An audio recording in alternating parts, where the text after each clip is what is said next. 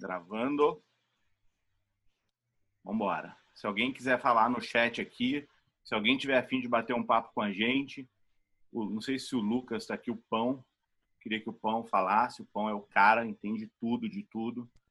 É tipo Google, meu Google pessoal para algumas coisas. Mas vamos lá, eu quero apresentar vocês. Bom, para quem não me conhece, sou o Felipe. É, eu estou no mercado desde 2006. É, entrei no mercado um pouco antes. Eu, eu, trabalhei em outras coisas, trabalhei em exportadora, na área de câmbio e tal. Em 2006 entrei no mercado, entrei na XP, fiquei na XP 10 anos, fui sócio da XP durante 6 anos.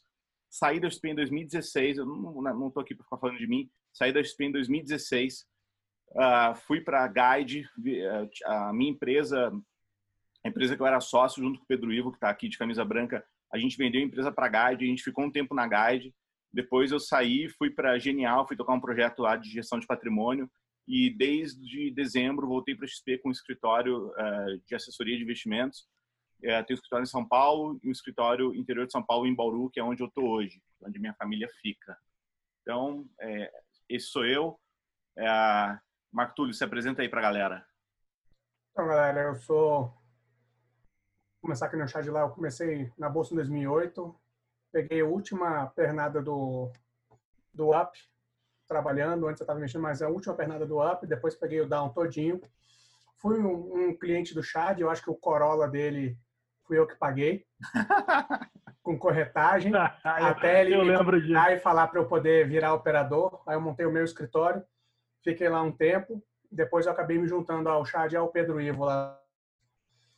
Hoje eu sou analista de private equity. Eu trabalho, eu coordeno uma área de private equity num grande fundo de pensão.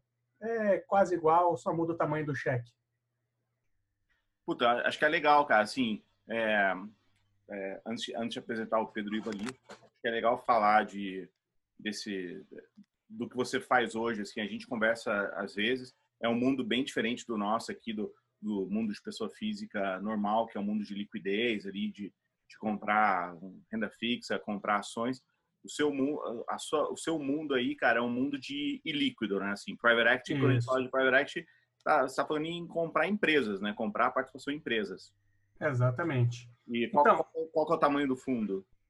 Cara, a, o fundo todo tem 70 bi, a minha carteira tem hoje 8 bi. 8 bi. 8 Bom. bi. E o, o que muda do, do agente autônomo, tá? Quando eu fui fazer essa mudança lá em 2013, eu cheguei até a contratar aqueles serviços. Na época, coach não estava tão na moda, tá? Era mais um, um pessoal de psicologia mesmo para fazer uma recolocação e tudo. Ele aplicou alguns testes em mim. E a conclusão que ele chegou é o seguinte: é, você é bom analiticamente, bom tecnicamente, mas você também é muito bom falando. Então, você tinha que ir para alguma coisa que você pudesse usar essas duas coisas. E por isso que eu falei agora no comecinho que o Private Equity é bem parecido com, com o trabalho do, do agente autônomo, porque, cara, conta, valuation é 20% do dia a dia, 80% é negociação. E é aquele jogo de xadrez de conheça seu cliente, é isso que o Chad fala muito aqui, que é, é, o suitability, cara, é o principal ponto. Então, você tem que chegar do outro lado, entender o que, que o cara quer, até onde ele pode ir, como é que você vai fazer essa negociação, porque é um mercado muito líquido uma das coisas que a gente estava falando ontem ali no grupo do, do Chad é você tem que começar certo, você tem que começar fazendo uma, uma alocação para o seu cliente que ele vai ficar confortável, que numa oscilação dessa de bolsa, ele vai sentir uma dor, mas ele não vai morrer. E, e no Private Equity isso é muito mais sensível, porque são contratos de 8 a 10 anos que a gente fica ali casado como empresa. Então, é um processo bem ilíquido. A gente namora muito. O processo para entrar num deal vai ali de oito meses a um ano, porque a gente sabe que a gente vai ficar ali três, quatro, cinco, até dez anos sócio daquela empresa e participando da gestão dela ativamente. E, cara, pela minha experiência, eu já estou ali há seis, sete anos já agora, é, é a mesma coisa do, do da alocação para cliente. Você tem que largar certo. Depois você vai fazendo um ajuste na carteira ou outro, vai diminuindo uma exposição, alguma coisa mais arriscada ou outra. Mas o principal, o ponto-chave é, é começar certo, é começar um relacionamento bem certo. Legal. Uma das coisas que eu anotei ontem, a gente estava falando, era 10 horas da noite, né? No, no, grupo, 10, 11 horas da noite ali. É, a, a gente torce para o cliente perder no primeiro deal dele, no primeiro trade dele, para ele não achar que é o cara e querer quebrar o mundo, né? Eu não dei essa sorte. Eu, quando era cliente do Chad, eu comecei acertando, né? Ah, depois deu, deu ruim, mas a gente aprende. É, no caso aqui, é, é, deixar ele bem, bem ajustado desde largada. Mas, cara, é um namoro. É um namoro e, e na gestão de carteira do cliente é a mesma coisa. A gente tem que namorar muito tempo para poder conseguir oferecer a coisa certa. Legal. Só estou escrevendo no chat aqui se o áudio está ok, se o pessoal puder dar um, dar um ok aí. É... Legal, vamos lá.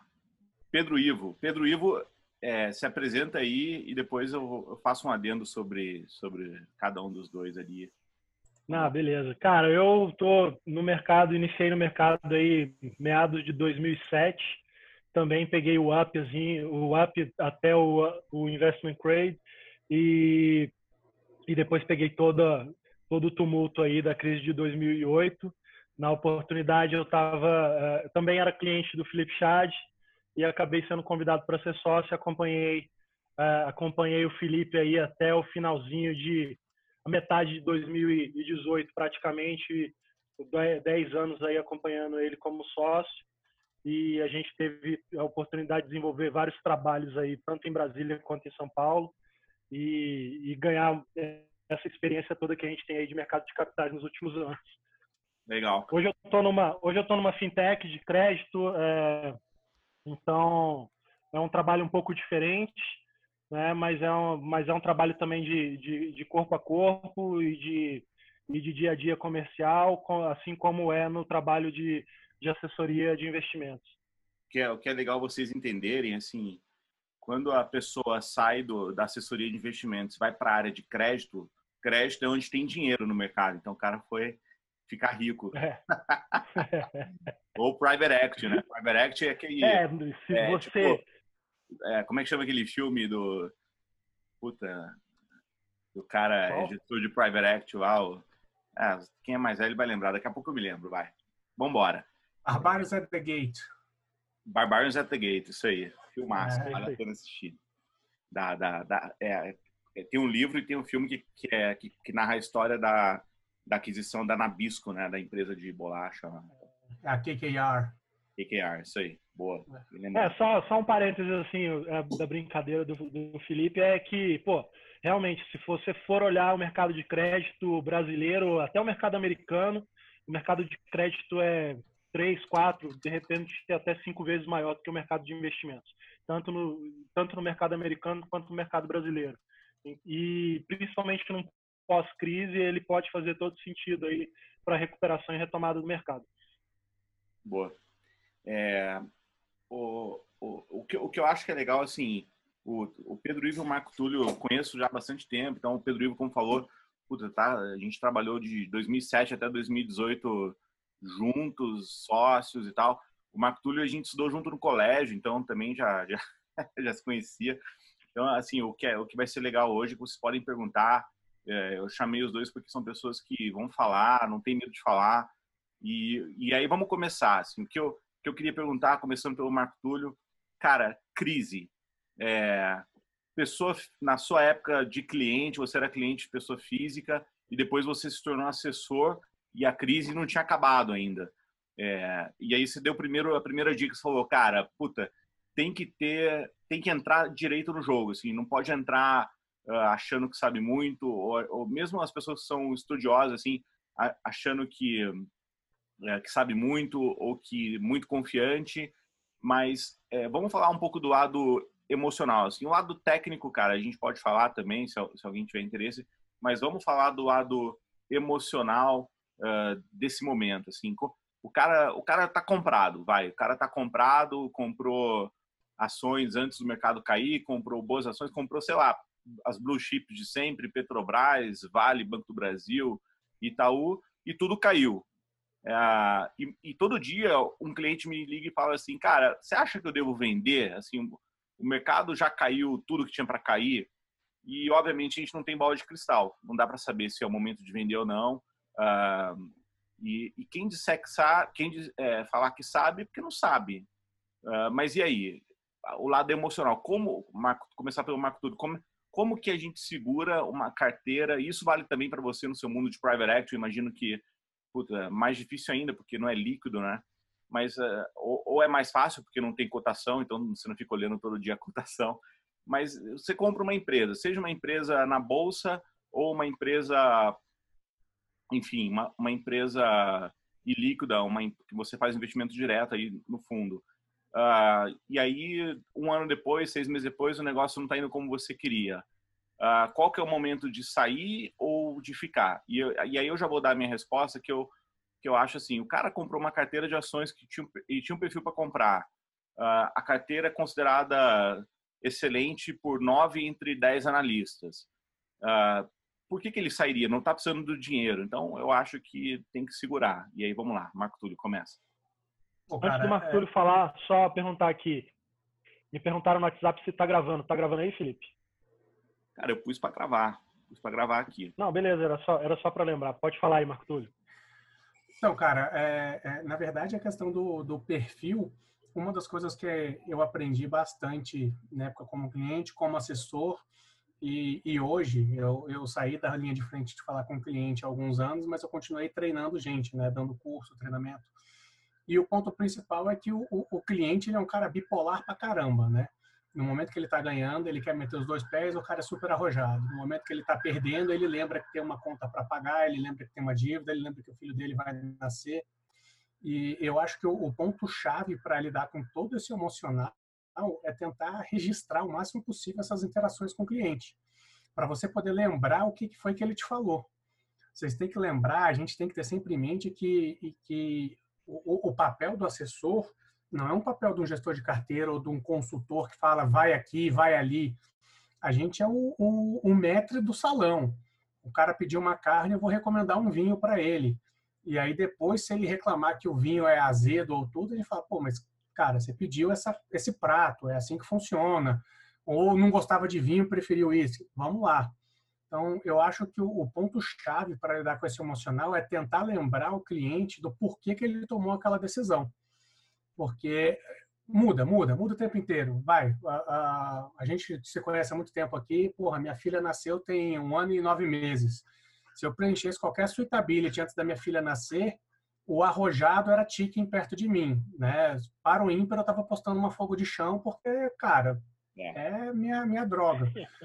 quando eu saí de sentar na frente do, do terminal de operação, de, de, deixar de ter o e o gráfico na frente, eu tomei remédio de tarja preta, velho. Eu ia para o psiquiatra tomar remédio de tarja preta porque minha vontade era dar com a cabeça na parede.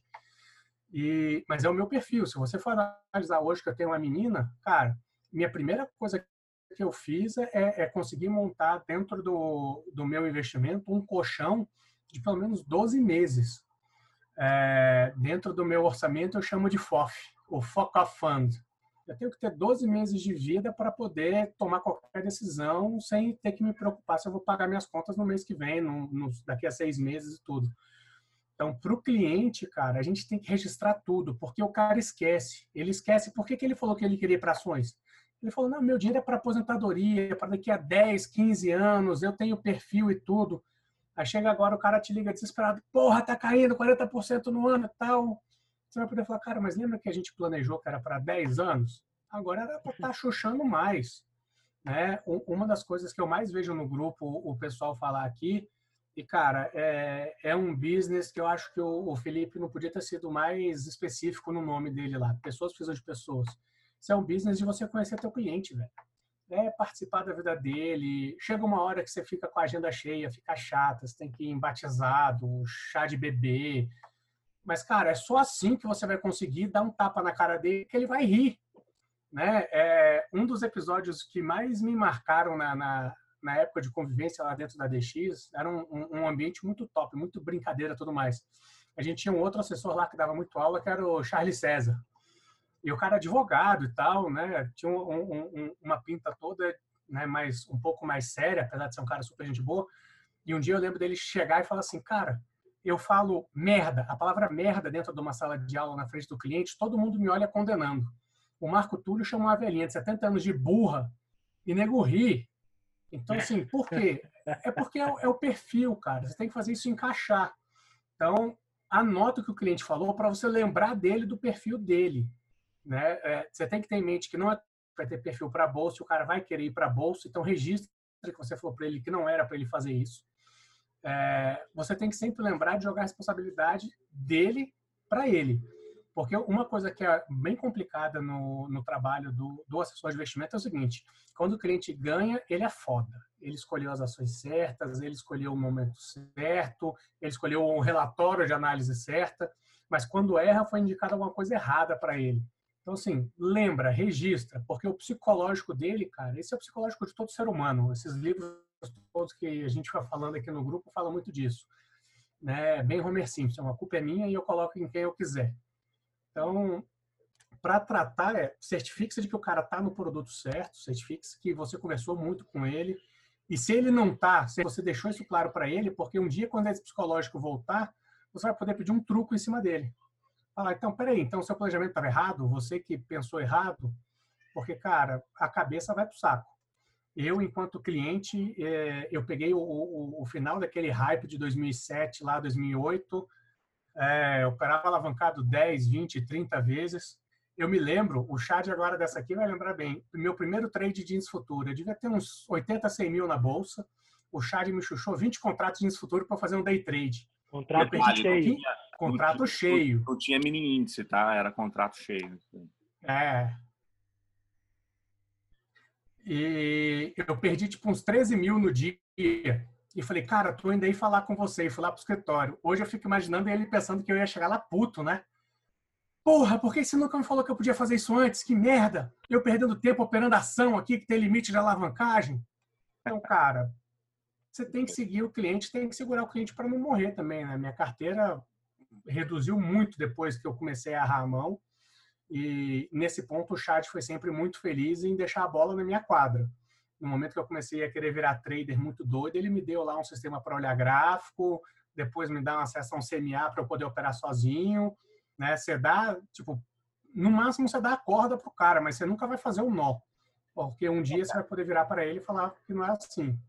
Eu, eu acho que o que é legal, é, antes de passar para o Pedro aí, de você falar um pouco também da sua da sua visão como cliente, não só como cliente na época lá da XP que você era meu cliente e tal, porque o seu perfil de cliente era um perfil que não se encaixa para 99% das pessoas, que é de ultra você era ultra alavancado e super comprado em risco e, e, e muito mais estudioso assim do que a média para operar grande.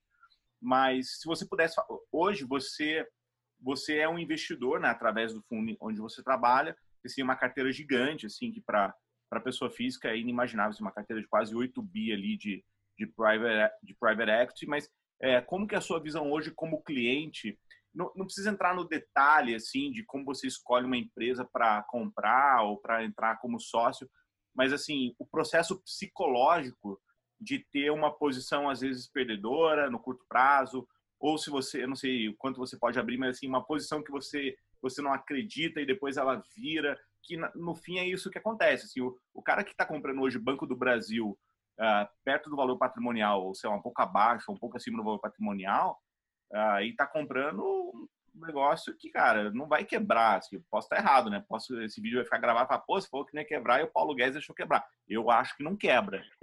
Mas... Uh, o cara que está comprando hoje, olhando para daqui, sei lá, 10, 15, 20 anos, é, provavelmente vai ser um, uma operação vencedora. E se você pudesse falar um pouco do seu mundo, assim, o seu mundo é, é ilíquido. Se você compra uma, uma empresa hoje, você assinou o cheque hoje, você não consegue vender semana que vem. Ah, ah tá caindo 5%. Não, isso não existe no seu mundo de hoje. Ah, como que é esse processo? Se você puder falar um pouquinho do técnico, assim, superficialmente, ok? Mas eu, eu, eu queria ouvir um pouco do emocional, assim, da, da parte emocional desse negócio. Tá. Cara, é, o, o nome do jogo aqui é, é beta. Né? O nome do jogo é você escolher qual benchmark você quer seguir. Isso eu aprendi e, isso eu tento replicar o máximo possível. Não dá para você querer acertar o cu da mosca sempre, escolher a melhor ação possível, escolher o melhor gestor possível. Você tem que escolher o melhor para você. Então, do ponto de vista emocional, o maior conforto que qualquer pessoa pode ter é o ALM dela. Então, o, o quando a gente o que é ALM, pro... para quem está assistindo? É, quando a gente falar. senta com, com um cliente, você pergunta para ele assim, que, é que você quer fazer? Aí o cara fala, ah, eu vou casar daqui a dois anos, quero comprar uma casa daqui a cinco e vou me aposentar daqui a 30. Então, a LM dele é o Asset Liability Management. Eu tenho que fazer os ativos dele e fazer frente ao passivo. Qual que é o passivo dele? Daqui a dois anos ele tem que casar. Quanto dinheiro ele precisa para esse casamento, para essa festa? Então, esse dinheiro não pode oscilar muito. Ele vai comprar uma casa daqui a 5, 10 anos. Quanto que ele precisa ter? Então, o conforto que a gente tem com esses caras é de deixar claro para eles que, num primeiro momento, é, a gente sai daquela receita de bolo, tá, cara? Aquela receita de gerente de banco. Ah, bota 30% nisso, 40% nisso, sabe? Aquela coisa assim. Tem que fazer um trabalho planejado com o cliente, porque isso é que vai dar conforto. A grana dele que vai estar em ações, que vai estar no Banco do Brasil para daqui a 10, 20, 15 anos, é a grana daqui a 10, 20, 15 anos. Então, no momento que o cara ficar agoniado, caraca, tá na hora de sair, realmente, se não for uma questão, uma mudança estrutural na empresa, uma mudança estrutural do business do, do que está lá, não tem que sair. Você tem que chacoalhar o cara e falar, meu irmão, é para longo prazo. Então, do ponto de vista nosso aqui de líquido, o que, que dá esse conforto para a gente? É ter um colchão em liquidez para o curto e médio prazo. Então, o, o, o, nome do jogo, que eu, eu, eu gosto de falar essa, essa frase, o nome do jogo é beta. Por quê? Eu tenho que escolher qual que é o benchmark que eu vou seguir. Então, cara, é legal você ter um fundo que bate 20, 30% de bola, vê pô pra caralho, se sente bem demais, velho. Você ter um fundo de renda fixa que tá dando lá um, um, uns 20, 120, 130 em cima do DI, é bom pra caramba. Mas a gente tem que lembrar que isso aqui é uma maratona, velho. Não é um tirinho, a gente não tá fazendo aqui uma brincadeira. E aí, no longo prazo, não é quem saiu correndo na frente que vai pegar. Então, do ponto de vista psicológico, a única coisa que eu consigo enxergar que dá, dá tranquilidade num momento desse é você ter vários colchões para cada um, para cada seu momento de vida. Na verdade, aí agora falando na física do meu momento agora, o desespero é me conter para não pegar o colchão de curto prazo e chuchar em bolsa agora como o chat falou, eu não sei se agora vai subir ou não, mas porra, velho, pro, pro, pro nível que tava, pro, pro ramp-up que a gente teve, sabendo que é uma crise de mais curto prazo, blá, blá, blá, e que volta. E, cara, isso aqui é igual o gordo, né? Eu posso falar de, de, de alto e bom tom aí de gordo. Cara, o cara pesou 100 quilos, emagreceu para 80, para voltar para o 100 basta um carnaval, velho. Então, assim, a nossa bolsa bateu 118, para voltar para lá, a gente já sabe que dá. Uma coisa é quando a gente está lá no all-time high, que, porra, será que tá muito? Fica sempre aquela, né? Todo dia no valor econômico tem um cara falando, ah, tá muito, tá esticado, ah, os múltiplos isso, ah, os múltiplos aquilo. Só que como a gente já teve lá e agora tá lá embaixo, velho, para voltar é rápido. Então, eu, eu acho que o psicológico a gente tem os dois caminhos. Se o cara tem uma carteira bem montada, se você tem um colchão de liquidez, se você não tem um desespero de precisar dessa grana, e nós vimos isso, né? A gente, quando pegou ali a crise de 2008, eu tenho uma das cenas mais tensas da minha vida, que é ver um homem de 50 anos de idade chorar na minha frente que perdeu o dinheiro da casa. Cara, por que, que esse dinheiro estava em bolsa, velho? Porra, tava subindo, todo mundo tava lá dentro. Cara, porra. Não, e o pior, muitas vezes esse, esse cliente, em 90% dos casos, omitiu essa informação. Isso mesmo, é isso mesmo. Cara, vamos lá, velho, vamos, vamos, vamos falar a verdade, papo reto. Por que, que gerente de banco, a maioria desses alta renda é tudo aquelas, aquelas morena gata, aquelas lorona? O cara mentir esse tipo de informação, velho. O cara quer fazer bonito pra gata, o cara quer fazer bonito é, pra mim. Não vai acontecer isso, né? Porque... Hum, é, papo reto. cara não vai, não vai, não vai abrir a conta comigo porque eu sou a gerente bonita do personalité lá, né? Não é por aí. Mas é esse tipo de cuidado. Então, o psicológico, ele vai estar muito ligado se uma carteira foi bem montada. E como o Pedro Ivo falou ali, velho, os caras mentem. Por isso que quando você pega lá um, relatório da Ambima, um, um, manual de boas práticas da Ambima, ela fala que o, o KYC, o, o Know Your Customer, né, o, o conheça seu cliente, você tem que ir na casa deles, tem que conhecer, para saber de fato se o cara está falando a verdade, se o perfil dele é aquele. E, cara, sempre pontuar isso, porque o psicológico, se a carteira tá montada errada, velho, vai pro saco.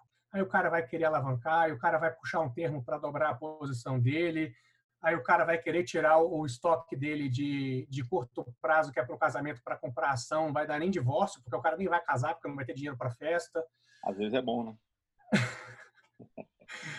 assim, é, é, o psicológico vai depender muito de como a carteira está montada. E, e, uma das coisas que a gente tem que tomar cuidado, e eu morro de vontade de, de poder falar isso pro, pro pessoal que me procura pedindo o conselho do que fazer, a vontade é entrar na conta do cliente e bloquear o acesso dele ao home broker, sacou? Para de olhar para essa merda, para de ficar com esse dedinho aí nervoso. Eu tenho um, um, uns clientes mais antigos que agora já são brother, continuam me falando direto. Eu já falei, velho, o cara manda para mim o que, que eu acho disso, eu já mando, não vai se ferrar direto. Tipo, nem me pergunta, porque, cara, a carteira foi montada por longo prazo, esquece. A não ser que foi tipo o Eternite, que foi proibido telha de amianto, velho, o mundo volta. Né? Então, para de olhar no curto prazo. É, é, um, é um trabalho de longo prazo, tanto a carteira do cliente quanto a nossa, de que está na linha de frente fazendo assessoria. É, eu sei que, cara, a bolsa estava porrando, o que apareceu de assessor me procurando, querendo curso de trader, curso de alavancagem, como é que eu faço para operar forex, como é que eu faço para é, capital IQ, como é que. Nessa Cara, assim, hora todo, todo mundo é gênio, né? É, cemitério de malandro, eu fui, velho, eu fui, queimei, queimei sem pau nessa brincadeira aí para aprender. Então, é. É, tem que tem que segurar a onda do cara e, e se não dá para segurar, deixa claro que é ele que está fazendo, mas o, o, psicológico depende muito da carteira. E o psicológico do, do assessor de investimentos, velho, é a mesma coisa. Porra, de ligação mais nojenta do mundo é você ter que ligar para o cara dizendo quanto ele está perdendo, como é que está sendo. Mas a, a sensação de liberdade que te dá depois que você faz, tipo, fiz o meu trabalho, não vai ter susto, não vai ter surpresa, não vai ter ninguém falando que não sabia o que estava fazendo, compensa muito. E na boa, é um investimento de longo prazo, velho. Se você for transparente com o cara nessa hora, ele fica. Não dá para ter surpresinha. Se ele for embora por conta disso, velho, vai com Deus, sabe? Ajuda o cara a ir embora. Mas você tem que ficar com quem está com compromisso de longo prazo mesmo, quem não omitiu nada para você. E, e, e, quanto mais transparente for para os dois lados, funciona. Essa questão da transparência tem um, um, uma coisa que vocês têm que ter em mente, que nem toda pessoa pode vender para qualquer pessoa. Uma das coisas que eu aprendi na época que eu, que eu trabalhava lá com o Chad, eu comecei a querer atender muito, atender muito advogado, juiz, né? Eu tinha que falar mais formal, usar uma gravata. Cara, eu era gordo pra cacete, velho. 160 quilos, a gravata me suava pra nervoso. Cara, não é isso, velho. O cara vê que eu tô desconfortável. Igual sentar com alguém e ficar discutindo só, na minha época de, de, de, assessor mesmo, de querer ficar discutindo algo só muito tranquilo, porra, não é minha praia. Talvez eu te indique um assessor que seja mais, mais alinhado contigo, porque aí vão ficar os dois confortáveis, o psicológico dos dois vai ficar bom. Né? Eu, eu preferia muito mais ligar para o cara e avisar que perdeu dinheiro numa posição de renda variável do ter que ter alguém me questionando por que, que a renda fixa dele rendeu tão pouco e tal. Então, é um alinhamento de expectativa dos dois lados. O psicológico pega para todo mundo. Então, assim, o, o, é largar certo. Quanto antes você entender qual é o teu perfil, qual é o perfil de cliente que você atende, entender o perfil do seu cliente, vai funcionar muito bem. E, cara, fala com o cliente, velho. Fala com o cara, velho. Ouve as mazelas dele. Porque às vezes o cara tá puto, te ligou descarregando, ele tá puto é com a mulher dele, que tá de saco cheio, ele tá em casa no, na quarentena. Deixa ele falar, velho. Deixa ele falar, deixa ele falar e ele vai ficar tranquilo com a carteira dele e te manda mais dinheiro. Mas, para resumir a pergunta do Chad, como é que você fica tranquilo nessa situação inteira? É planejamento. Você tem que estar tá tranquilo com o teu planejamento. Se não tiver, velho, se tiver dormindo, se tiver perdendo a noite, tua carteira está errada, a carteira do seu cliente está errada. Então, assim, qualquer movimento tem que ser feito pensando no longo prazo. Uma das discussões ontem que teve no grupo, que eu achei fantástico, é título corporativo. Porra, velho, tá ruim. É uma mudança estrutural. A gente não sabe quanto tempo vai demorar essa mazela toda aqui. É, eu sei que pode ter feito o fundo do poço e as ações começarem a subir, mas o crédito corporativo vai demorar para responder. Então, assim, se você puder proteger em algo que é mais estrutural, faça. E, e, tome sempre um cuidado. Eu ia comentar ontem em cima do que a gente estava falando ali, mas eu esperei sabendo que ia ter a live aqui, eu esperei para falar assim, você explicar para o seu cliente que ele perdeu dinheiro porque o coronavírus derrubou, desacelerou a economia norte-americana, porque o Trump brigou com o Chipin, porque o Putin falou merda, é fácil.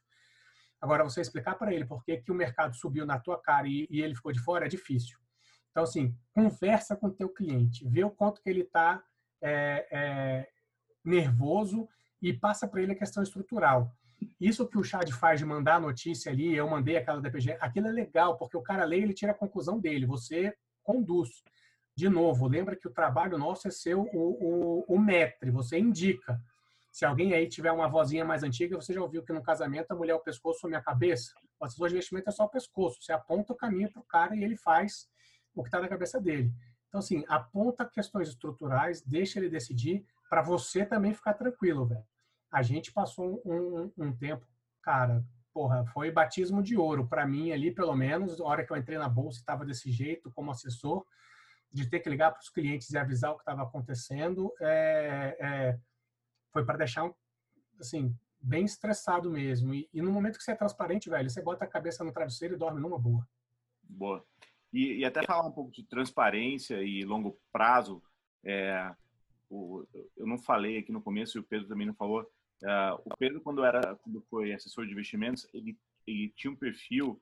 Uh, eu, vou, eu vou chutar por alto aqui, mas assim, o, boa parte dos traders do Brasil operaram com o Pedro e boa parte do, dos traders do Brasil que vocês veem hoje aí dando palestra, curso e coaching foram alunos de alguma coisa que o Pedro fez lá atrás. E uh, é, um pouco de transparência, Pedro, assim, o, o trader virou, virou moda, né? E, e, eu, e, eu, e eu já te pedi umas 40 vezes aí para fazer algum, algum curso, alguma palestra de trader. Você falou, ah, cara, eu gosto de treinar meu dinheiro, é, ensinar é difícil. Tudo bem que você fazia cursos lá atrás para grupos pequenos, mas assim, é, falando não agora para o assessor, mas falando com para o cliente final, assim, para o investidor final. Uh, esse negócio de trader é bom, não é bom, é para a maioria das pessoas ou não é para a maioria das pessoas? Dá sua, dá sua opinião aí. Papo reto, papo reto. Cara, é, esse é um negócio muito, muito legal porque dá muito dinheiro. Dá dinheiro para quem vende o curso. Né? Agora, se você perguntar se o cara faz a mesma coisa, talvez ele não faça. É, eu estou supondo, tá? Eu não, a gente não tem, não tem nada concreto aí para afirmar. É, tem um negócio que é muito legal que eu aprendi ao longo dos últimos anos, que é, cara, estratégia boa você faz em casa. Você não precisa ensinar ela para ninguém. Em algum momento essa estratégia ela vai perder liquidez, ela vai se modificar e, e você não precisa tradear essa grana na com dinheiro de outras pessoas ou ensinar outras pessoas a fazer isso. Você faz isso em casa. Você bota essa estratégia para rodar na sua carteira. Porque se ela é boa mesmo, com a alavancagem de 50 vezes que o mercado pode te dar, cara, você faz milhão em poucos meses. É milhão mesmo. É tipo assim, é botar 10 mil reais na, na conta e fazer um milhão de reais em quatro meses, cinco meses, seis meses de operação. Mas não é para qualquer um. Não é para todos. As pessoas vai perder tudo. É, cara, eu vou falar, eu vou replicar uma frase aqui que o Breda falou recentemente, né? Todo mundo vê as pingas que eu tomo, mas ninguém vê os tombos que eu levo, né? Então, assim, cara, esse negócio de trader que fala assim, ah, é irresponsável você quebrar a sua conta, porra, eu nunca fiz isso, é, tem, não, não vou citar nomes, mas tem muita gente que fala isso no, em, em lives, em, em, em, venda de curso, essas coisas. Cara, é, possivelmente ele nunca operou o dinheiro próprio dele de forma alavancada e da forma como eu já operei tudo que eu já passei para os meus clientes sempre foi skin the game. Eu sempre tinha uma nota de corretagem no meu nome, com meu CPF, e eu imprimia essas notas, botava numa pastinha debaixo do braço, gastava sola de sapato, ia lá na mesa do cliente e falava, ó, tá aqui, isso aqui eu faço para mim. Você quer que faça para você? Porra, eu, o cara olhava lá um histórico de um mês, dois meses, três meses de uma estratégia que deu certo. Ele falava, lógico que eu quero, porque a gente não estava falando de ganhar 120, 150 do DI. A gente estava falando de dobrar o dinheiro em três meses. Então, assim, é, é, tudo que a gente fala de dobrar dinheiro, o cara regala o olho desse tamanho. É sempre maravilhoso. Mas na hora do prejuízo, como é que ele se comporta emocionalmente? É nessa hora que a gente, na hora do drawdown, na hora do drawdown, como é que ele fica emocionalmente? Né? E assim, não tem backtest, cara. Não tem backtest que faça uma estratégia ser vencedora nunca vai existir um backtest normal. Eu estou acompanhando muito gráfico nesses. Eu não estou operando ultimamente, é, mas eu estou acompanhando muito gráfico nos últimos meses. E desde novembro, dezembro do ano passado, eu tenho olhado o gráfico diariamente. E agora, na hora que a gente teve uma sequência de circuit breaks históricos, que eu achei que eu só teria vivido em 2008, e de repente o mercado ficou tão dinâmico e tão fora do normal que a gente viveu coisas que a gente nunca imaginou que pudesse viver. O Felipe está aqui, o Marco Túlio está aqui, e sabe que a gente talvez nunca imaginou que isso pudesse acontecer novamente. E, cara, a, a volatilidade do mercado, o tô rico, tô pobre, o para cima e para baixo, está muito, tá tão intenso que é difícil você parametrizar e calibrar é, uma estratégia que se adeque àquele momento. Porra, vem o Mary Lynch, vem o. Deixa eu ver um cara aqui, uma, uma corretora que opera grande pra caramba. É, normalmente que eu vejo é o Mary Lynch, o BS. Cara, vem uma corretora gigantesca, com um volume gigantesco, e varre todo mundo, cara. E na verdade tá varrendo todo o stop da galera. Aí o cara fala, não, estão varrendo meu stop. Cara, não é. É a liquidez do mercado, bicho. O negócio, o cara é dinheiro pra caramba nessa porra desse mercado. Então, assim, não tem estratégia, não tem mágica, não tem é, estratégia vencedora é, o 100% do tempo. É, dominar o gráfico é muito fácil, porque teoria de candles é muito fácil de decorar, engolfo, é, spinning top, é, martelo, martelo invertido, enforcado, blá blá blá, não sei o quê. Bebê abandonado. Tudo é muito fácil de você decorar, mas, cara, a mágica do mercado é tão legal que, assim, não tem um dia que é igual ao outro. Então, é assim, é tomar risco e aceitar esse risco e mandar ver cara, tá ganhando dinheiro, tá fazendo dinheiro no day trade, mesmo com essa volatilidade absurda, puta, parabéns, guarda isso para você, não fica gritando isso pro mercado, porque esse negócio de bater na mesa e falar ah, eu sou foda, numa hora essa porra vira ah, e, e, você toma, toma um ferro gostoso. Cara, então, assim, vou, vou deixa eu pegar um uma carona aí no que o Peu falou. É, deixa, aí, eu, deixa eu dar um exemplo aqui, Marco Túlio, que, que tem a ver com o que ele falou em fevereiro eu fiz um curso de investimentos em Bauru, um curso básico de investimentos, investimento de sucesso, e é, ensinando ali os principais produtos do mercado e tal, e o, o basicão de como montar uma carteira. E depois eu marquei reunião com algumas pessoas que fizeram o curso. E uma senhora que fez o curso, uma mulher, uma, não é velha, assim, uma, uma mulher de uns 40 e poucos anos, fez o curso. E, e quando ela veio para a reunião, até tem um volume legal uh, de investimento e tal estava no banco, e ela falou: Ah, Felipe, eu fiz o curso e comecei a pesquisar no Google lá sobre investimentos, só porque eu nunca tinha pesquisado. Meu dinheiro está na poupança, tenho uh, 500 mil reais, sei lá, na poupança, e juntou, assim, muito esforçado. Ela falou: Agora que eu aprendi algumas coisas de investimentos, uh, tá aparecendo um monte de propaganda no Google de opção binária, de trader forex e de, cara, de curso de trader de custa 5 mil reais para aprender com um gênio lá como que ganha dinheiro. Eu falei, olha, eu acho que esses caras estão cometendo um crime, assim, porque é, vender isso para uma pessoa que até hoje o dinheiro estava na poupança e no dia seguinte a pessoa vira um trader, cara, não faz o menor sentido. E primeiro porque ela vai perder dinheiro e, e como o Pedro falou, assim, esses caras, ah, cara, toda vez que eu falo pro Pedro, que eu falava pro Pedro, cara, vamos fazer um curso de trader seu, ele falava, cara, eu quero treinar uh, minha minha grana e eu não tô afim de dar curso porque curso é credibilidade, depois o cara vai perder dinheiro, a culpa vai ser minha, não quero mexer com isso, estou feliz aqui treinando meu patrimônio.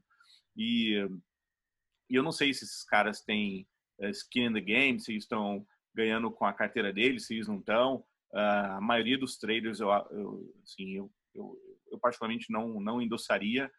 Uh, mas esse negócio de ficar especulando, e trader, tradar é especular, né? Trade é especulação. E esse negócio de ficar especulando é um negócio muito difícil, porque é, no fim das contas, especular, cara, no curto prazo, a chance de perder dinheiro é muito maior do que ganhar. E não vai ser um curso de um final de semana, de uma semana de trading que vai te deixar um profissional no negócio.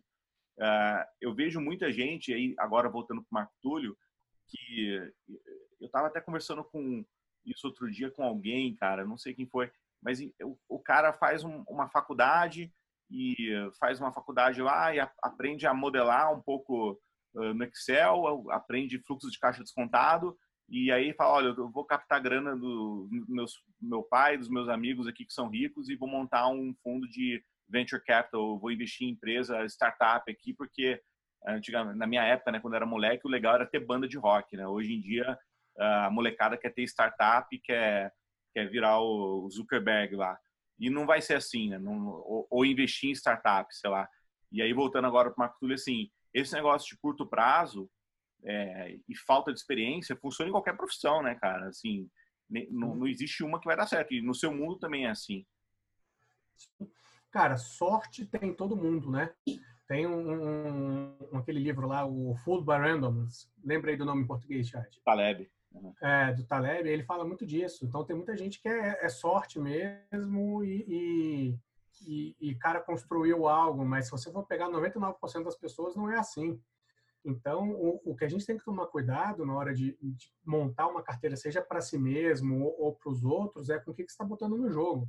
O Pedro Ivo ali fazia os trades dele, mas ele tinha as contas pagas, ele tinha um dinheiro para poder fazer e manter a vida dele. O problema é quando o cara mistura isso.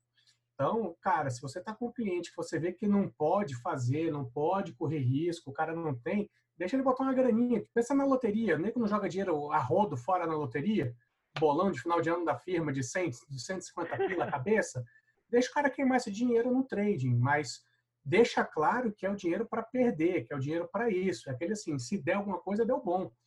Para fazer uma analogia. É isso, né? Eu, eu vejo tanta gente comprando ação da Oi, cara.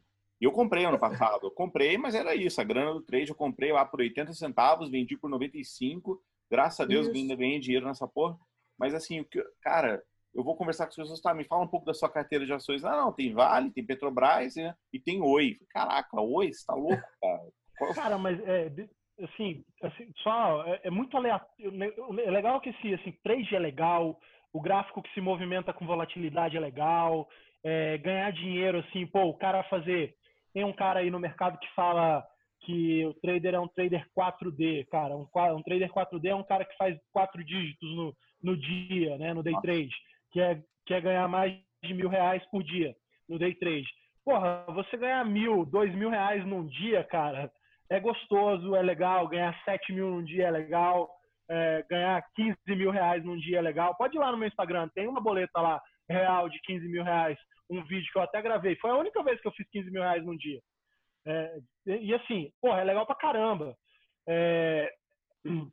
Só que, cara, é muito aleatório. Pra você ter uma ideia, no dia do Wesley Day, incrivelmente, cara, eu não sou guru, eu não sou guru, mas sei lá, eu tava com vontade de comprar uma put de Petrobras, porque a Petrobras tava tipo na máxima. E eu tinha uma put de Petrobras no dia do Wesley Day, que deu 12 mil por cento de lucro. Só que, cara, é aleatório. Se eu soubesse dessa porra, eu tinha botado 30 mil, 50 mil, tinha pedido dinheiro pro Felipe, tinha pedido dinheiro pro Marco Túlio e tinha comprado essa merda. Cara, a gente tava com 5 milhões na conta e tava todo mundo feliz. Entendeu? Então, assim, não tem muito, não tem, não tem um racional. Dominar o gráfico é muito fácil. Pô, tá na máxima, tá na máxima, tá na máxima. Vamos carregar uma put aqui. Se der uma zebra, a gente fica rico. Porra, que dia que vai acontecer a zebra? Cara, não sei. Eu não faço ideia. E outra, assim, é, é, é, é muito. É, cara, tudo bem. Se você comprou a put, você foi antifrágil total. Mas e aí? Você vai, você, você, vai ter, você vai ter esse hábito sempre. Dominar o gráfico é fácil. Eu quero ver dominar sua mente. Então, assim, é, é, disciplina faz diferença. Tem uma série de coisas que vão fazer diferença nesse dia a dia de, de mercado intenso do jeito que anda ultimamente. E, assim, eu fiquei super impressionado com, com a liquidez, porque o número de investidores na Bolsa dobrou, né, da época que a gente estava. E e não só o número de investidores, pessoa física, mas o volume de dinheiro do, da parte do institucional também aumentou muito. Então, a, a, dinâmica do mercado é completamente diferente do que era 10 anos atrás. É, é assim, um negócio, é, cara, é fora do normal. É fora do normal. Não tenho o que dizer, assim, é, é extremamente aleatório qualquer coisa que você faça relacionada ao mercado. Mas uma analogia prazo, com o né? mercado de líquido, galera é, a, a, gente no Líquido trabalha com Private Equity e Venture Capital. O Venture Capital é pegar aquela empresa que não está nem gerando caixa ainda. Na boa, velho, a estatística fala que é 12 para 1. Eu vou comprar 12 empresas para ganhar dinheiro, ganhar dinheiro com uma. Dessas 12, 5 vai quebrar, é write-off, acabou, botei o dinheiro e toquei fogo. Né? Seis ali vão empatar, eu vou conseguir sair com alguma coisa, e um é para dar porrada. Só que ninguém disse que isso acontece todo ano. O ciclo de um fundo desse são de oito anos, velho. Um ciclo de venture capital. Para para pensar que um cara que está sentado na minha cadeira, por exemplo, que está tá com um fundo desse, eu vou ficar oito anos rodando um fundo para talvez ganhar dinheiro. Legal, quando ganha, dá porrada. Dá porrada porque você achou um, um, um Facebook da vida, beleza, não foi um Facebook, foi uma Nubank, dá porrada, mas é, é, garimpo, galera. Já viram como é que é a cena de garimpo, o pessoal ali na beira do, do rio? É um ano inteiro passando a peneirazinha ali e tal para achar uma pepita. Então, e não é para todo mundo, cara. Daquela galera que tá no Carajás lá, quantos arranjaram uma pepita grande, bicho? É isso aí. Tem que ser o dinheiro do game, velho. Tem que ter isso bem claro. É, é, é um termo muito certo. É o dinheiro do game. Não pode botar o dinheiro da vida no dinheiro do game, velho. Os caras têm que ter isso em mente. Você tem que ter em mente o que é o curto, o que é o médio e longo prazo para o cara não suar. Porque, na boa, meu, quando você errava a mão de uma dessa, é triste, velho. Perder dinheiro é triste, mas você dorme, né, velho? Era para é. aquilo. Agora, Era para aquilo. Me diz uma coisa, cara. É, indo para hoje, assim. É, desemprego americano, 6 milhões de novos pedidos de desemprego. Acho que ninguém esperava. Acho que estava todo mundo trabalhando ali com dois, três, talvez. E, e agora todo mundo diz que já esperava, né? Claro, porque agora a notícia já saiu. É, como que tá o mundo, cara? O, o, mundo seu aí, o mundo de líquido, como é que, assim, tipo, pô, 6 milhões de desempregados nos Estados Unidos, uh, as empresas, é uma discussão que a gente teve ontem, né, assim, as empresas vão começar a dar calote, acontece. Cara, eu, eu vi hoje um press release do, do Arcos Dourados, que é a, é a terceira maior franqueador, é, rede de franquias do McDonald's do mundo, tem capital aberto na, na NICE, a Bolsa Americana, e Arcos Dourados informando que, tá, que não vai pagar aluguel de nenhuma loja nos próximos quatro meses. Assim, é uma empresa grande, tem caixa, a gente, eu olhei lá com um amigo, puta, tem caixa, tá redonda, mas ela não tá afim de tirar o caixa do, da conta, do banco. É, e aí, como é que tá? Como é que tá o mundo? Você deu dois exemplos fantásticos é, não querendo tirar a, a, o, o, conceito de que as pessoas, depois que engenheiro de obra pronta fala muito, mas esse desemprego nos Estados Unidos, no Canadá, no Reino Unido, ele vinha mais forte sim, porque ela é muito comum o contrato por hora, o contrato de trabalho sem vínculo. Então, cara, esse cara roda uma roda grandão de largada. Por quê? Para eu mandar ele embora hoje, eu trabalhou nos últimos cinco dias, última semana, e ele vai para a rua.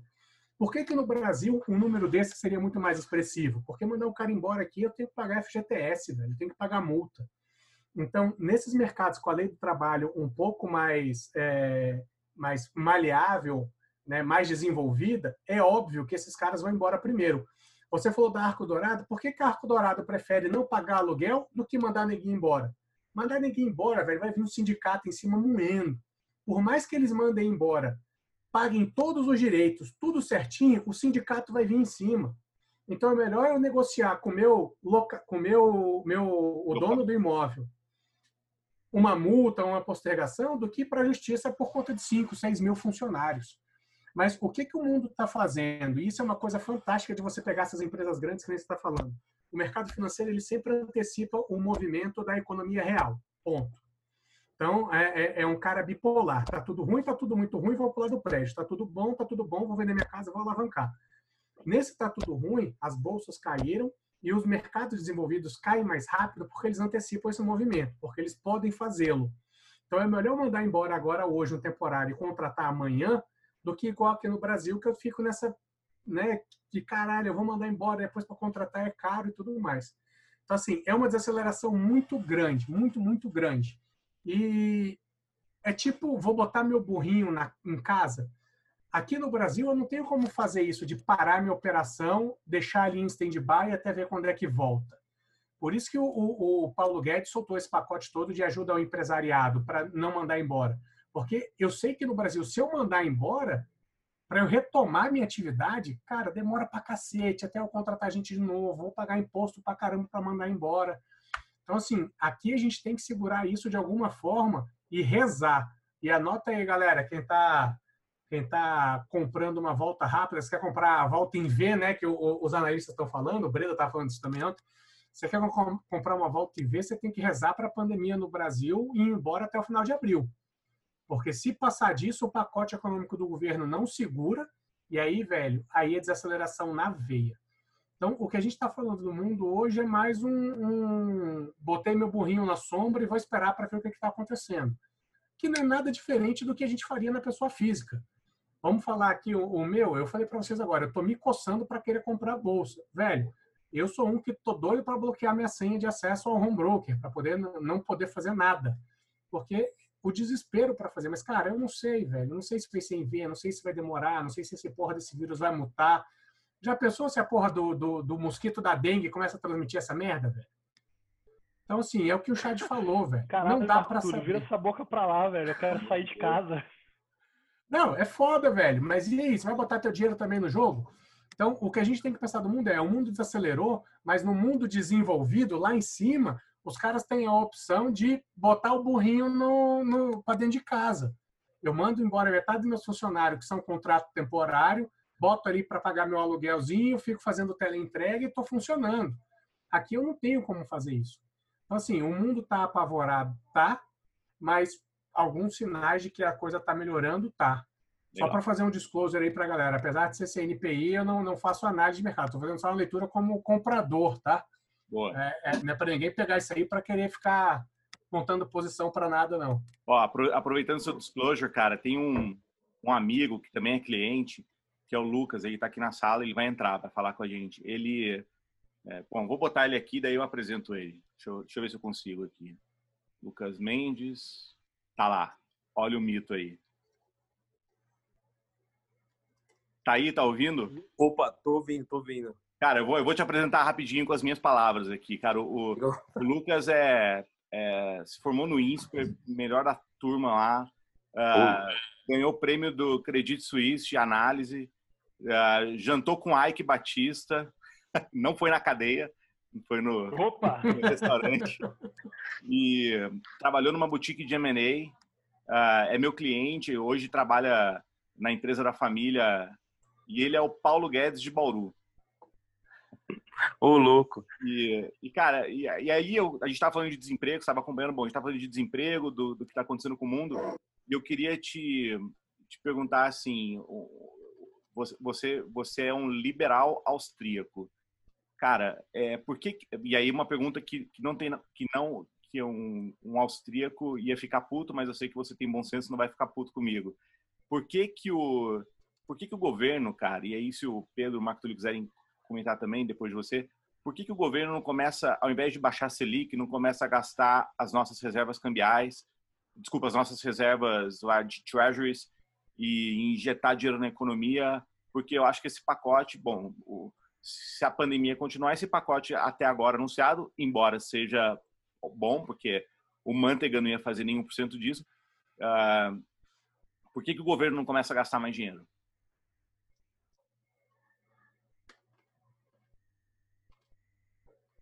E acho que ele travou lá. Congelou. Aí voltou? Oi, boa noite, pessoal. Tudo bem? Boa. Beleza? Oi, então, Chad. Putz, eu sou. Cara, aquele negócio, assim, eu sou. Se o governo gasta, é... ele tá tirando de alguém e alguém vai ter que pagar essa conta depois, né? É, sei lá, matemática não permite. Mas alguém vai pagar aumento de impostos ou com inflação. É, foi bem nítido aí no depois de 2008, né? veio com a política anticíclica lá do Manteiga, dinheiro na economia. Cara, a gente, o mercado se viciou, a gente não conseguiu tirar, o déficit aumentou, a gente pagou com inflação, recessão, desemprego nas alturas. Estávamos saindo agora disso aí, né? Que demorou um pouco. E então, e querendo ou não, as reservas cambiais é como hoje não tem mais padrão ouro, né? faz um tempo já, é a nossa reserva o que meio que ancora nosso nosso câmbio, né? E então acho assim, de alguma forma, se o, uh, por exemplo, o Banco Central baixou os juros mais aí 3,75 e esse dinheiro não drena, não foi para o bolso da população, ficou no sistema financeiro. Uh, então acho assim, essas políticas aí vai baixar mais os juros, vai baixar, mas é, vai pôr dinheiro aí no sistema financeiro, esse, sistema super concentrado, não vai direto para a população. Então, acho assim, igual desde 2008, os bancos centrais aí dos Estados Unidos e Europa enfiaram, socaram dinheiro infinito aí no mercado. Esse dinheiro inflou bonds, inflou bolsa, inflou imóveis. Ah, esse dinheiro não, não penetrou a economia real, não vem inflação. E, e acaba gerando distorção, gerando desalocação. Acho, na minha opinião, quando o governo, qualquer eh, banco central, qualquer coisa interfere na economia, ele não é o maximizador de recursos ótimo e gera desequilíbrios e uma hora a conta história, assim. Boa, então, pergunta, se você fosse o ministro da Economia, uh, que, que você acorda amanhã cedo o que, que você faria? Então, é... não, vou ser bem sincero, cara, pela razão, é... não faria nada, mas não, é... acho que a equipe tá, tá acertando, tem que fazer isso. E eu torço muito pelo Paulo Guedes que, quando a situação se normalizar, ele consiga tirar o PIB público, igual ele estava fazendo aí antes da crise, e a situação é, vai aumentar a dívida, mas aí o crescimento dilui isso aí, os juros baixos, e, mas eu, eu faria com a equipe, a equipe econômica está tá fazendo um time correto, nas medidas certas, e acho que é o que tem que fazer. Apesar de eu ser totalmente contra, não, é, eu sei, eu tô negando as origens, mas não tem o que fazer, cara. Vou complementar é... o que o Lucas está falando aí. É, é, ele queima você, na cadeira dinheiro. do Paulo Guedes, o que, que você faria amanhã? Você, cara, você, você, é mais bolsominion que o Lucas, que eu tô ligado, então... Pô, cara, eu, eu votei no Paulo Guedes, eu não votei no Bolsonaro, não. Sabe, é, sabe que eu já tive com ele algumas vezes, né? É, é, eu conheço ele, o jeito dele de fazer gestão, ele é um cara bem que é das antigas, sabe? Aquele que come a secretária, dá porrada na mesa. Ele é um cara mais assim. Então eu Joga acho não que... na parede? Isso. Esse cara, velho, é, ele tá ele tá sofrendo igual o Lucas falou aí para poder queimar essa grana agora, mas é só para manter a bicicletinha andando. Se parar, cai. Mas ele conseguindo passar dessa crise, vai, que dura ele até maio, junho, e passar as reformas, a gente não vai precisar queimar dinheiro brasileiro para retomar a economia. É gringo que vem, velho. A gente faz acompanhamento aqui de capital estrangeiro no mercado e todo mundo aí fala de capital estrangeiro na bolsa. Capital estrangeiro saiu da bolsa, saiu da bolsa, saiu da bolsa. Mas, cara, na economia real, ainda não aconteceu isso não, velho. Os caras estão pagando para ver. Ninguém tirou, mas não veio novo. Então, eu imagino que a hora que diminuir esse risco Brasil, que é esse risco tributário, esse risco de interpretação de lei do STF, se ele conseguir embarcar não numa briga à la manteiga de querer brigar com a economia injetando dinheiro, mas passar uma briga estrutural, velho, o gringo vai pagar a nossa retomada. E assim, é, é para tomar de lote. Eu tive uma. Pra vocês terem uma ideia do tanto que o Brasil é ínfimo, cara. Eu tive uma reunião uma vez com um grupo de chinês e uma das, das participações que a gente tem é com uma ferrovia lá no Paraná. Cara, tipo, cruza o Paraná. E aí a gente fazendo a apresentação para essa empresa chinesa e falou, no Brasil a gente representa tantos por cento, é isso ali, né? Aí o chinês do outro lado pergunta, tá, mas quanto é que custa para comprar tudo? A gente, não, não, não, a gente quer vender só 50% da posição. Não, não, não, para comprar tudo. A ferrovia, tipo, o Brasil, quanto é que custa para comprar todas as ferrovias do Brasil. Porque o, o, dinheiro que ele trouxe, o cheque que ele tinha para gastar, é, é, ele levava tudo. Então, assim, a hora que vier, vem moendo. O problema é esses caras terem coragem de vir que não vão mexer com a regra do jogo, com o jogo andando. É tipo, o Brasil, a imagem dele lá fora, é como você está jogando bola hoje, eu sou destro. Aí o primeiro cara que chuta com a perna esquerda, o juiz apita e fala, opa, é falta, não pode chutar com a perna esquerda. Pô, beleza, me dei bem, né? Mas toda vez que ele apitar, vai dar aquele frio na espinha. Será que agora não pode chutar com a direita? É por isso que o gringo não vem, velho.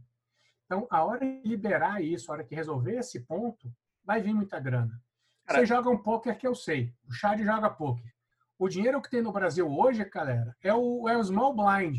A galera bota dinheiro, o gringo bota dinheiro aqui no Brasil para ver de qual é, porque vai que esse negócio dá certo.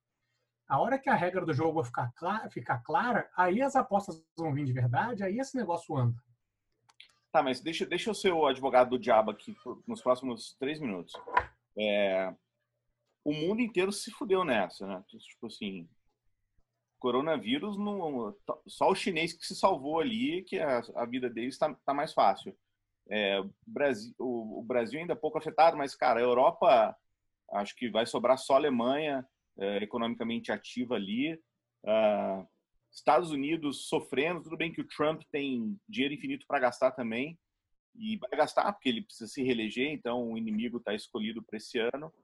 Uh, o, o, você falou, puta, se a economia voltar em maio, junho. Cara, se a economia voltar em maio, junho, o Brasil quebrou, cara. E, e eu acho que não, não sei o que, que o Lucas acha ali. No, é, tipo, no maio, junho, cara. É, meu, se a Arcos Dourados, que tem, sei lá, 80 restaurantes no Brasil, não tá pagando aluguel, imagina o cara que aluga uma padaria, entendeu? Tipo assim, eu acho que não, não aguenta. E, e e aí talvez essas medidas que o governo anunciou até agora, que eu não estou criticando, porque eu também sou super fã do Paulo Guedes, mas talvez elas sejam tímidas perto do que ele vai precisar fazer a partir de agora. Então, pode ser que também fale, cara, eu estou usando a minha, o meu 38 aqui, daqui a pouco eu vou precisar usar uma bazuca. É, Lucas, o que, que, você acha?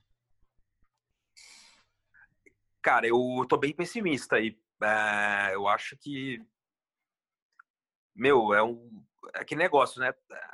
o empresário aqui, micro, pequena e média empresa, é o que mais gira, mais gera emprego, né? Aqui no Brasil, é, vende almoço para comer a janta. Ninguém tem caixa. Você imagina um restaurante ver 30, eh, quando voltar ao normal, 30% a menos de receita. Aí o cara com esses passivos aí, que ele pedalou as dívidas, aí, né? É, GTS, vai ter demissão pra caramba. O varejo não, não vai aguentar, cara. Eu acho que, cara, eu tô bem pessimista, assim. Eu tô, eu tô bem pessimista. É, tô na economia real, cliente já. É, todo mundo dando uma de arcos dourados aí, uns, a maioria precisando mesmo, né? É, eu, eu, a gente atende muita pequenas, médias empresas. A gente tem uma base muito de cliente muito pulverizada, assim, sabe? Tickets menores e, e cara, a realidade que do a gente fornece para a indústria, pelo menos no setor industrial, é, é não vejo com muito bons olhos não. Tava bem positiva estava arrebentando, juros baixos, nego comprando máquina financiada, câmbio mais desvalorizado, exportando, estava bem dinâmico. Mas agora eu acho que tenho amigos meus aí de varejo que antes de dar o isolamento já estava demitindo, já, o movimento já estava fraco. Agora reabrindo as lojas, aí sabe, o pessoal vai voltar em shopping, o cara não vai trocar o carro novo, não vai entrar no financiamento imobiliário, ele vê o parceiro perdendo emprego, já retrai a economia. Eu acho que Sim, eu acho que não tem governo, Banco Central que salva um. que faz a pessoa levantar, da, sair do sofá e consumir e gastar. Eu, eu tô bem pessimista. Mas você não vendeu suas ações. Oi? Você não vendeu suas ações. Cara, não vendi. É, eu acho que eu, eu, gostei muito do post do Breda de hoje. É, meu, é, é ruim para o mercado, para o consumidor, mas para investidor é ótimo. Né? A gente vive num oligopólio setores muito concentrados e as empresas da bolsa são as que têm mais uh, melhor quadro de profissionais, melhor acesso a crédito, poder de barganha em cima dos seus clientes, seus fornecedores. É, meu, vai vir a crise, se tiver uma depressão, é, uma crise, uma recessão, no curto prazo essas empresas vão perder lucro, vão ter que fechar lojas, vão perder dinheiro, vão perder fluxo de caixa, mas as menores vão ser dizimadas momento que vai ter uma retomada, as maiores, você imagina o setor de locadoras, né? as três tops aí, estão na bolsa, vão dizimar o resto. Imagina o preço que ela é, chegar numa, num bid lá com uma grande empresa, vai alocar sem, sem uma frota e tal. A pequena, local, não, não comprou o carro da montadora no preço como a Locamérica, como a Localiza comprou. Não, é, não vai conseguir negociar. Tem muito poder de barganha as, as maiores. O fund muito mais barato para isso. E, e aquele negócio, a ação, né? Eu não, eu não faço valuation, mas você sabe que o valor intrínseco de uma empresa está nos fluxos de caixas longos, lá 70% lá no longo prazo. É, a assimetria hoje está gigante. Porque essas empresas que ficam três anos patinando, gerando zero de fluxo de caixa, elas perderam é, valor de 50%, 60%, uma locadora, por exemplo. Então ela perdeu 60%, 70% do valor, só que o fluxo de caixa lá longe ela não perdeu ela, ela vai até aumentar lá na frente. Então, é, a, a sua TIR de, do investimento, se olhar o quanto você vai pagar hoje, o valor de mercado de uma empresa, quanto você vai gerar de, de fluxo de caixa depois para acionista, é, estourou. Então, eu tô caçando cara, é, parece aquele drogado, assim, que quer vir até o abajur de casa para corporação, cara. Tô cavucando qualquer coisa. Tomei uma enrabada e violenta, mas, cara, é, são empresas perenes, que eu acho que, que eu tento investir, eu vejo, ó, o business vai ter daqui 10 anos, baixa alavancagem, é, que a natureza do negócio gera um, uma rentabilidade de ativo acima do custo de capital, o custo de capital agora está muito baixo, então no longo prazo, é, a minha opinião, é, a bolsa aqui vai ser protagonista. Boa. Só aproveitando aí, eu, o, o Breda hoje falou, falou realmente que as empresas listadas tendem a ser as, as que mais, é, as mais resistentes e possivelmente ser as mais beneficiadas no, no pós-crise. Né? E, e aí, usando um pouco, só voltando um pouco ao assunto, Felipe, que a gente batia muito com, com os clientes que acompanhavam a gente no que a gente tinha no escritório, a gente sempre é, tentar, eu, eu lembro que você, eu, eu, tenho certeza que você vai lembrar, mas a gente sempre fazia um exercício para o assessor mostrar para o cliente que, cara, acordou de manhã, olhou para sua carteira, é, se você não tivesse, se pô, a corretora errou, zerou toda a sua posição ontem e hoje de manhã você acordou, você montaria a sua carteira como ela era? É se, o, se, a resposta for não, cara, a sua carteira está totalmente errada e é, é muito, tá muito desconfortável para você e não é o momento de você estar tá posicionado. Apesar de ser um excelente momento para quem está olhando para o longo prazo, como o Marco Túlio frisou aí em, em bons momentos durante essa live. Então, aí, acho que, acho que o ponto mesmo é esse. Boa. Quando a gente. É, isso que você lembrou é legal. Assim, a gente, a gente sempre fazia esse exercício de falar para o cliente assim, cara, digamos que amanhã você acordou, é, repetindo, né? Amanhã você acordou, a sua corretora zerou toda a sua posição e você vai ter que recomprar a sua posição. Você compraria as mesmas ações? Assim, para o cara não se apaixonar pela ação, entendeu? Porque esse negócio de se apaixonar, cara, é, é super perigoso e, e, eu vejo as pessoas fazendo isso com empresa que nem era para ter se apaixonado, tipo, com a Oi, entendeu? Tipo, com, com um mico ali que a gente não sabe nem se vai acordar vivo amanhã. É, então aí, boa, boa, bem lembrado esse negócio aí. E Marcos, você queria comentar uma coisa, mas eu queria fazer uma brincadeira aqui para a gente encerrar com, com, vocês três, Lucas, Pedro e Marco Túlio. É, a brincadeira é a seguinte: hoje é dia 2 de abril de 2020, arma apontada na cabeça, tem que escolher uma ação para comprar uh, ah, para segurar até 2025. Cada um escolhe uma e daqui cinco anos eu pago o chopp para quem ganhou. Marco Túlio, pode ir. Puta que pariu. Deixa os outros falando primeiro aí que você me apertou. Eu olho para líquido. Vai, Pio, você então. Cara, eu compraria Vale 3. Vale 3, boa. Lucas. Eu. Cara, eu. Eu iria de, de Petrobras. Petrobras. Subiu bem hoje, hein? viés, viés de. Eu tinha comprado uma opção ontem, foi excelente.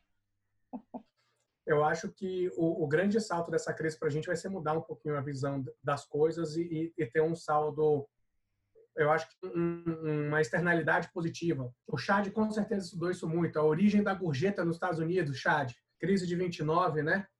Salários diminuíram, as pessoas se davam gorjeta para se ajudar, faz parte da remuneração do garçom.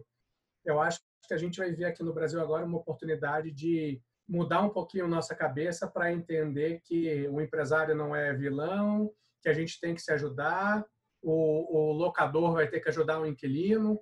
Então, assim, se todo mundo quiser continuar comendo depois e ver um saldo positivo, a gente tem uma chance aí de mudar um pouquinho essa cabeça. Boa.